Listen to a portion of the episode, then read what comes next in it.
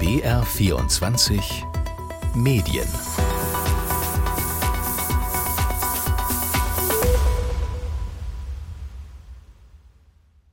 Herzlich willkommen zu BR24 Medien. Ich bin Linus Lühring und das ist eine Ausgabe, die auf den Münchner Medientagen entstanden ist. Das ist eines der größten Branchentreffen in Deutschland. Etwa 5000 Medienschaffende haben sich davon Mittwoch bis Freitag in der vergangenen Woche getroffen und sie alle haben vor allem über ein Thema diskutiert. KI. Künstliche Intelligenz. KI. Künstliche Intelligenz. Vor etwa einem Jahr wurde ChatGPT veröffentlicht und zum ersten Mal haben viele Menschen verstanden, was künstliche Intelligenz kurz KI kann. Mit Fragen gefüttert liefert das Programm kurze Antworten oder wahlweise auch ganze Aufsätze.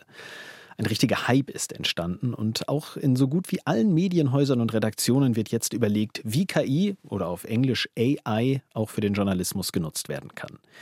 Diese Euphorie und die Frage, wie kann man KI anwenden, das ist der erste Schwerpunkt in dieser Ausgabe von BR24 Medien. Aber es geht auch darum, wo die Grenzen dieser Technologie sind, speziell im Journalismus.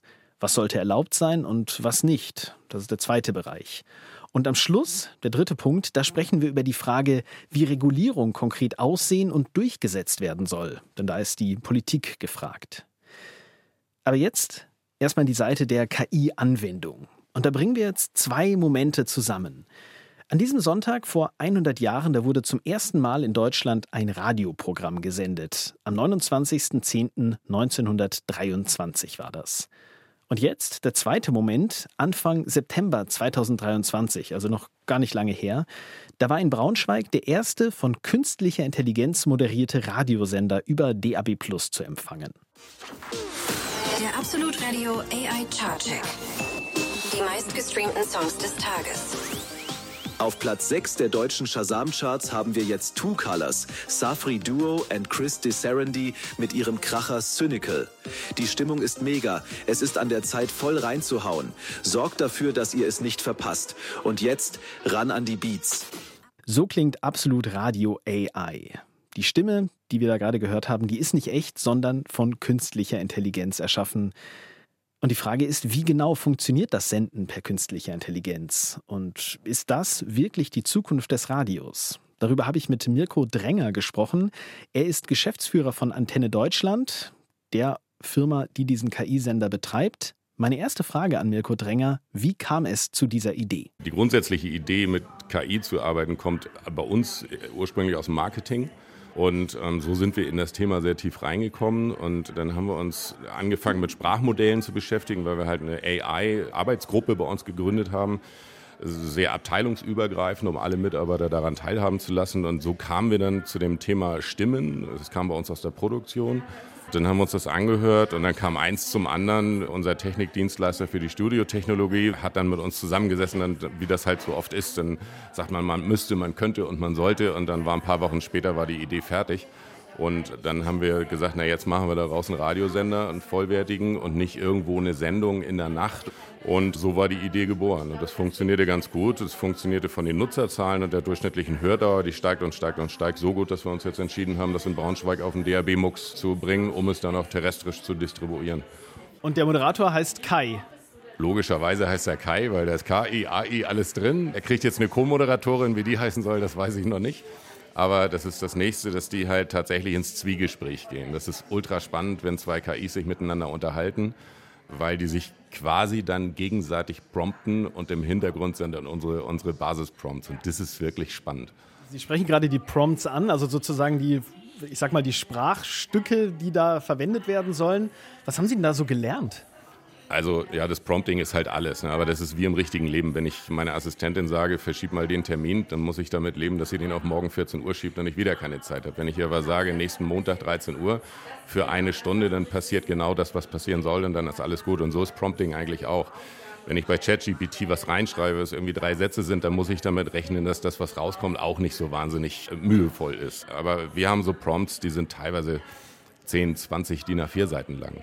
Also der Prompt, wer Kai überhaupt ist, der ist immens lang, weil wir ihm da eigentlich sein ganzes Leben erklären. Dann gibt es Prompts, die sagen, womit beschäftigt sich dieser Sender und womit beschäftigt er sich nicht.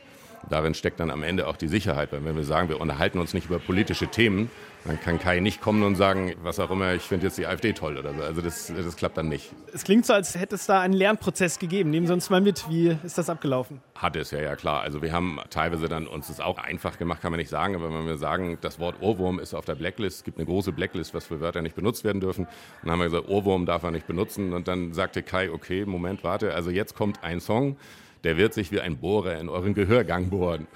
Und damit war der Ohrwurm eigentlich wieder da. Und dann haben wir, da haben wir viel gelernt über Prompting und darüber, wie viel Mühe man sich da geben muss. Aber das ist wie mit der Arbeitsanweisung. Die muss halt klar und deutlich sein. Und dann versteht auch Kai, was er tun soll und vor allem, was er nicht tun soll. Also Sie können ihm in Anführungszeichen Befehle geben, aber wissen dann immer nicht so ganz genau, was da rauskommt. Das heißt, Sie müssen es in irgendeiner Form kontrollieren, um mitzubekommen, dass da kein Mist gesendet wird. Auch die Kontrolle kommt zum Teil aus der AI. Also wir generieren halt die Inhalte über ChatGPT über eine eigene Instanz und der Output aus ChatGPT wird dann von einem zweiten Sprachmodell nochmal überprüft. Also das ist ein weiteres Modell, das ist Google Bart, was wir da draufsetzen und Google Bart schaut dann, ob das Ergebnis aus ChatGPT tatsächlich was mit der Aufgabe zu tun hat, mit der Thematik zu tun hat, checkt es nochmal auf Bad Words und so weiter. Und dabei kommt eigentlich mittlerweile schon eine 99,9-prozentige Sicherheit raus. Dann haben wir das mit einem zeitlichen Versatz von zehn Minuten. Das heißt also, wir hätten immer noch die Möglichkeit, das abzuschalten. Es ist jetzt nicht so, dass wir uns alles, alles anhören, aber es gibt bestimmte Methoden, mit denen wir uns dann bestimmte Moderationen, also bestimmte Ergebnisse dann schicken lassen per E-Mail und die werden dann gelesen. Jetzt kann ich mir schon vorstellen, dass viele rufen nach Grenzen, auch nach Transparenz. Wie machen Sie das transparent, dass dieser Sender, dass das, was man da hört, keine echte Person ist? Also in erster Linie sagt Kai das ganz deutlich. Also Kai sagt, ich bin eine künstliche Intelligenz, ich bin kein echter Mensch und ich lerne noch. Es kann sein, dass ich manchmal irgendwie komische Dinge sage, aber dann tut mir das leid, aber ich lerne das. Und er lernt es tatsächlich auch. Ne? Also die Umschreibung des Ohrwurms bringt er nicht mehr. Also von daher, wir gaukeln da niemandem vor, dass der Kai jetzt ein echter ist, was man in Teilen wirklich denken könnte, also in bestimmten Momenten. Aber er stellt sich tatsächlich als künstliche Intelligenz vor und sagt auch, ich bin der Kai und äh, ich bin nicht echt. Ist das aus Ihrer Sicht die Zukunft des Radios, dass es wirklich so einen Sender auch großflächiger geben kann, auch in verschiedenen Bereichen, für verschiedene Regionen? Sie klingen ja tatsächlich recht euphorisch. Ich bin, also euphorisch äh, klinge ich anders, aber äh, ich bin da schon. Sie klingen zumindest so, als wäre das keine Schnapsidee gewesen. Es war eine Schnapsidee, aber die jetzt wirklich tatsächlich Gestalt annimmt und uns tatsächlich fasziniert in der Durchführbarkeit. Und wir sehen halt, dass die Hörer tatsächlich den Sender hören und länger hören und mehr hören. Und das zeigt einfach, der Sender ist hörbar. Er hat übrigens eine fantastische Musikplaylist. Das ist eine unglaublich gute Playlist, die sich sehr, sehr schön hören lässt. Was mich noch interessieren würde, inwiefern stecken auch Spargründe dahinter? Weil man braucht ja, nehme ich an, deutlich weniger Mitarbeitende. Nee, gar nicht. Also sicherlich, ich brauche jetzt für den Sender weniger als für andere Sender. Aber bei uns ist es jetzt erstmal so, es steht überhaupt nicht der Gedanke dahinter, Geld zu sparen oder Personalkosten zu sparen, sondern in erster Linie mal Effizienz zu steigern. Und das hat unser Team auch komplett verstanden und das stützt es auch. Also zum Beispiel der Projektleiter von Absolute Radio AI ist ja auch Radiomoderator bei uns und macht das jetzt zusätzlich. Also der hat höchstwahrscheinlich noch nie so viel gearbeitet und braucht jetzt auch Unterstützung. Also das heißt, Absolute Radio AI hat jetzt bei uns den ersten Arbeitsplatz geschaffen. Mirko Dränger, Geschäftsführer von Antenne Deutschland, war das über den ersten Radiosender, der ausschließlich von künstlicher Intelligenz moderiert wird. Und Mirko Dränger klingt, auch wenn er das gerade relativiert hat, schon angetan von dieser Idee, die Effizienz steigern soll, aber keine Mitarbeitenden ersetzen soll. Auf den Medientagen in München, da war das Echo auf diesen Sender aber eher verhalten. Die Medienwissenschaftlerin Johanna Haberer, die hat auch schon mal bei diesem KI-Sender reingehört. Na gut, da habe ich Spotify und da hole ich mir meine eigene Musik. Da brauche ich jetzt ehrlich gesagt keine Stimme, die mir dazwischen ansagt, was das für eine Musik ist. Und eine Stimme, die mir sagt, was im Land los ist oder in der Region oder in Niederbayern oder so. Da will ich dann einen niederbayerischen Dialekt hören und da will ich einen Menschen hören, der sich dort auskennt. So, ganz einfach. Also neben diesem Radiosender, einem konkreten Beispiel, wie künstliche Intelligenz in Medien eingesetzt werden kann, gibt es aber auch noch andere Ansätze, wie KI von Redaktionen genutzt werden könnte. Jasper Ruppert aus dem BR24 Medienteam hat darüber mit Björn Ommer gesprochen. Der ist einer der führenden Wissenschaftler in Deutschland, wenn es um künstliche Intelligenz geht.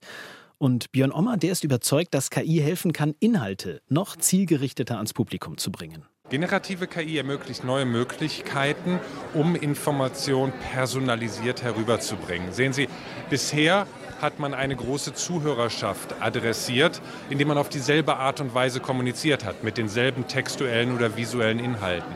Mit generativer KI kann ich als Konsument die Inhalte so erklärt bekommen, dass ich sie besser verstehen kann. Ich kann persönlich dort abgeholt werden, wo ich persönlich im Moment stehe. Und auf diese Art und Weise kann ein Beitrag nochmal deutlich ergänzt werden durch persönlichere Kommunikation.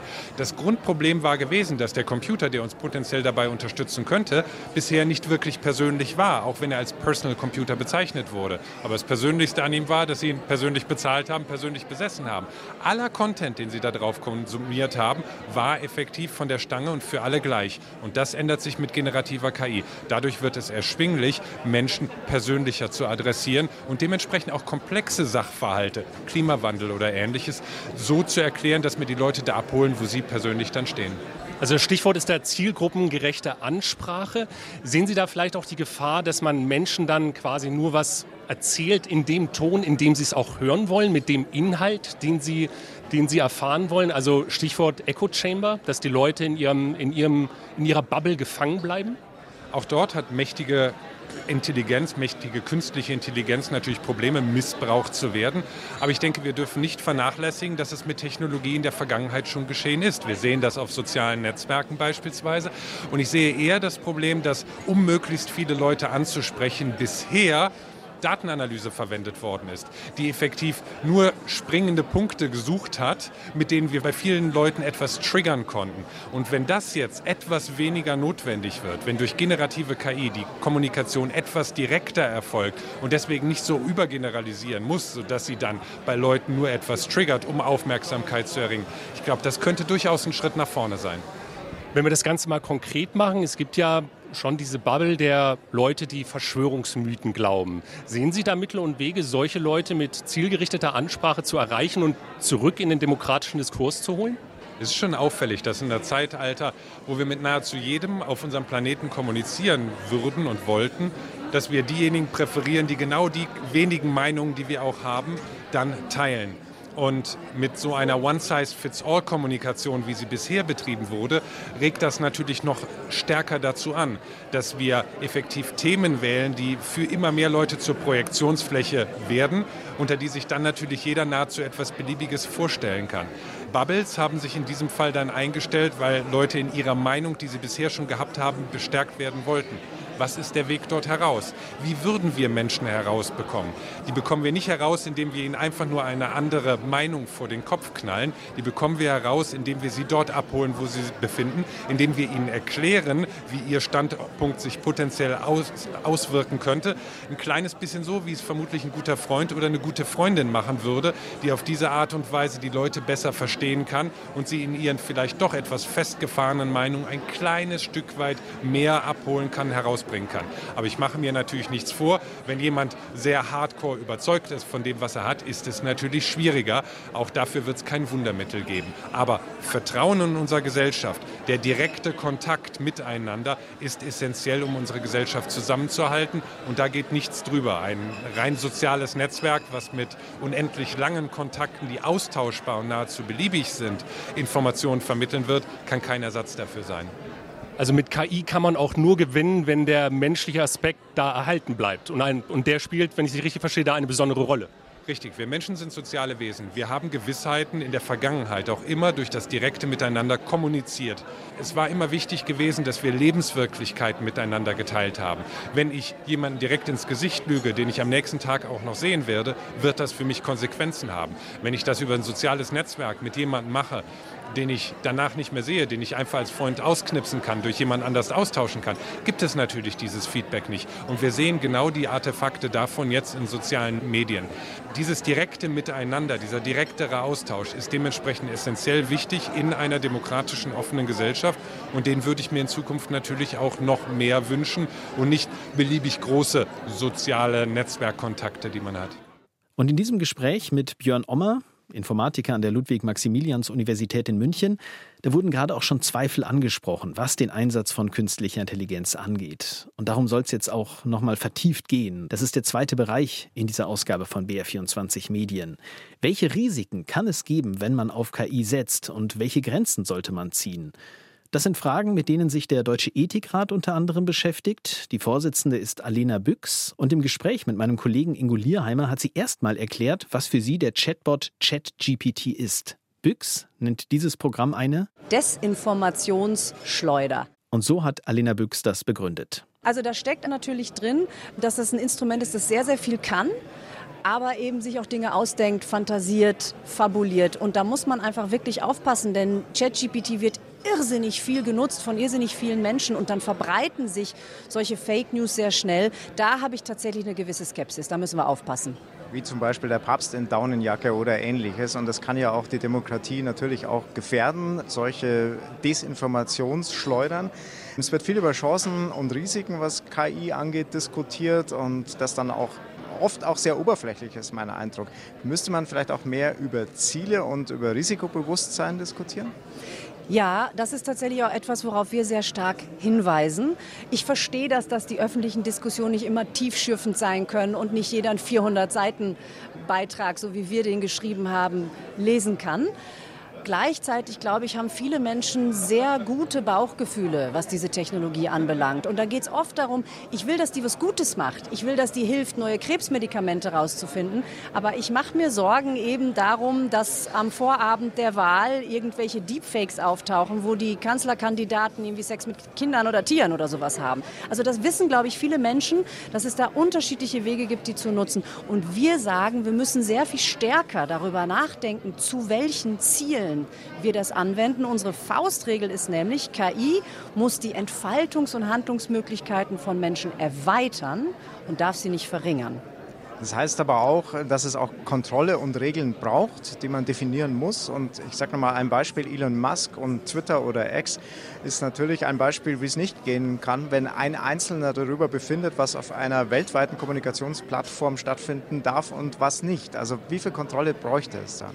Ja, also das macht uns auch durchaus Sorge. Sprechen wir auch darüber, dass das im Prinzip Monopolstrukturen sind. Also es gibt eine Handvoll Unternehmen, die, wenn sie so wollen, große Teile unserer digitalen öffentlichen Debatte mitbestimmen, deren Algorithmen die mitbestimmen. Und wir sprechen davon, dass wir wirklich darüber dringend nachdenken sollten, da öffentliche Alternativen aufzubauen. Ich weiß, das klingt immer ein bisschen naiv. Ich weiß, das klingt immer so ein bisschen Wolkenkuckucksheim. Aber es gibt da sehr, sehr kluge und gute Vorschläge. Aber wir haben auch alle selbst als Nutzerinnen und Nutzer natürlich eine Verantwortung, uns zu überlegen, will ich noch auf einer Plattform sein, wo ganz klar nachgewiesen ist, dass da also Hassrede ganz stark zunimmt, ganz viel Desinformation unterwegs ist? Oder versuche ich doch, mich umzuschauen, gibt es noch andere Dinge? Ich glaube, das Wichtigste ist, sich immer wieder klarzumachen, am Ende des Tages brauchen wir diese Vielfalt und deswegen sind diese Monopole problematisch und da gibt es natürlich dann auch gesetzliche Notwendigkeiten, das ein bisschen einzuhegen. Sie haben auch die Formel genannt, Menschen mit KI werden Menschen ohne KI ersetzen. Was aber auch heißt, nicht KI wird den Menschen ersetzen. Ja, wir sagen, KI darf den Menschen nicht ersetzen. Also im vollen Was in manchen Sinne. Bereichen ja aber durchaus diskutiert wird, dass man sagt, okay, das kann doch KI übernehmen. Ja, das sind einzelne Bereiche und einzelne Aufgaben. Und ich glaube, da sagen wir auch, da darf man jetzt nicht diesem Hype anheimfallen, dass jetzt die generative KI auf einmal ganze Branchen komplett überflüssig macht. Aber ganze Branchen werden sich transformieren müssen, weil das Aufgabenfeld wirklich anders aussehen wird. Das kann aber auch was Positives sein. Ne? Die Idee ist ja in dieser ethischen Faustregel, also Handlungs- und Entfaltungsmöglichkeiten erweitern, die KI soll uns das Anstrengende, das Nervige, das Blöde, das Langweilige abnehmen, damit wir Menschen freigespielt werden. Und das ist in Zeiten von Fachkräftemangel wirklich wichtig, uns auf das zu konzentrieren, was wirklich in menschlicher Hand bleiben sollte. Und da machen wir ganz viele Vorschläge, wie das in den unterschiedlichen Bereichen aussehen kann. Alina Büchs, die Vorsitzende des Deutschen Ethikrats, die hat ja gerade von vielen verschiedenen Vorschlägen gesprochen im Umgang mit künstlicher Intelligenz, in den Medien und auch darüber hinaus. Und damit aus diesen Ideen klare Regeln und Gesetze werden, da ist die Politik gefragt. Und damit kommen wir zum dritten Bereich. Nach den Anwendungsbeispielen von künstlicher Intelligenz und den Risiken oder auch nötigen Grenzen geht es jetzt noch um die Regulierung. Und die muss eben in erster Linie die Politik bestimmen. Auf europäischer Ebene wird daran gearbeitet. Das hat auf den Medientagen Katharina Barley erklärt. Sie ist SPD-Politikerin und Vizepräsidentin des EU-Parlaments. Es spielt überhaupt keine Rolle, ob man die Chancen oder die Risiken größer findet. Die KI wird kommen. Das lässt sich gar nicht aufhalten. Man muss die Chancen erkennen und sie nutzen, aber man muss die Risiken eben auch minimieren. Und das ist vor allen Dingen unsere Aufgabe als Gesetzgeber. Katharina Barley hat da auch einen konkreten Ansatz formuliert. Da geht es um die Verwendung von KI-generierten Bildern, zum Beispiel im Fernsehen. Das ist so lange kein Problem, wie das gekennzeichnet ist. Die Gesetzgebung, die die Europäische Union gerade vorhat, besagt, dass so ein Film, wo Sie jemanden sehen, der gar nicht echt ist, einfach nur irgendwo einen Hinweis braucht, dieses Video oder dieses Foto wurde künstlich hergestellt. Dann ist das Ganze auch kein Problem mehr. Es ist ein Problem, wenn Sie zum Beispiel ein Video von jemandem, PolitikerInnen, SchauspielerInnen, wer auch immer sehen, der irgendwas ganz Schlimmes macht und die Menschen glauben, dass diese Frau, dieser Mann das wirklich getan hat. Das ist eine ganz starke Grundrechtsverletzung und deswegen müssen wir das unterbinden. Da reicht schon so ein kleiner Hinweis. Aber da gibt es einen Haken. Solche KI-generierten Bilder, die entstehen eben nicht nur in Europa und werden auch nicht nur hier verwendet. Also sie sind nicht zwangsläufig diesen europäischen Gesetzen unterworfen. Katharina Barley, die hofft da aber auf eine Vorbildfunktion. Wir haben bei der Datenschutzgrundverordnung gesehen, dass zunächst für Europa erlassen wurde und dass inzwischen weit über 70 Länder diese Datenschutzgrundverordnung so oder sehr ähnlich übernommen haben. Und wir versprechen uns Ähnliches von der KI-Verordnung, von der Verordnung über künstliche Intelligenz, weil wir der erste Rechtsraum weltweit sind, der sich dran macht, die künstliche Intelligenz zu regeln. Katharina Barley hat betont, dass die Beratungen über diese KI-Verordnung schon sehr weit fortgeschritten sind, aber wann sie genau verabschiedet wird, das steht noch nicht fest. Und es bleibt auch die Frage, wie dann diese Vorschriften genau umgesetzt und auch kontrolliert werden sollen. Und damit kommen wir zum Fazit dieser Ausgabe von BR24 Medien. Fest steht, es gibt ein sehr, sehr großes Interesse, was KI angeht. So gut wie jeder Chefredakteur und jede Senderchefin hat auf den Münchner Medientagen betont, was man schon alles mit KI plane. Gleichzeitig waren aber eben auch immer wieder Sorgen und Zweifel zu hören. Die waren aber zugegeben etwas leiser. Das war zumindest mein Eindruck. Und klar wurde auch die Frage, wie der Einsatz von künstlicher Intelligenz reguliert werden soll, die ist zum Teil noch offen. Und das war BR24 Medien mit Linus Lühring heute und aus gegebenem Anlass der Hinweis, ich bin echt, ich bin keine künstliche Intelligenz. Und ich hoffe, dass wir in Zukunft nicht häufiger solche Hinweise brauchen. Noch ein anderer Hinweis, diese Sendung gibt es auch in der ARD Audiothek zum Abonnieren. Ganz einfach auf die Glocke klicken, dann startet das Abo. Und in der ARD Audiothek, da ist auch der KI-Podcast des Bayerischen Rundfunks zu finden. Für alle, die mehr zum Thema KI wissen wollen, da geht es dann zum Beispiel auch darum, wie künstliche Intelligenz jedem und jeder von uns helfen kann, den eigenen Arbeitsalltag effizienter zu gestalten. Und wir freuen uns auch über Feedback, über Rückmeldungen zu dieser Ausgabe von BR24 Medien. Die E-Mail-Adresse ist br24medien.br.de.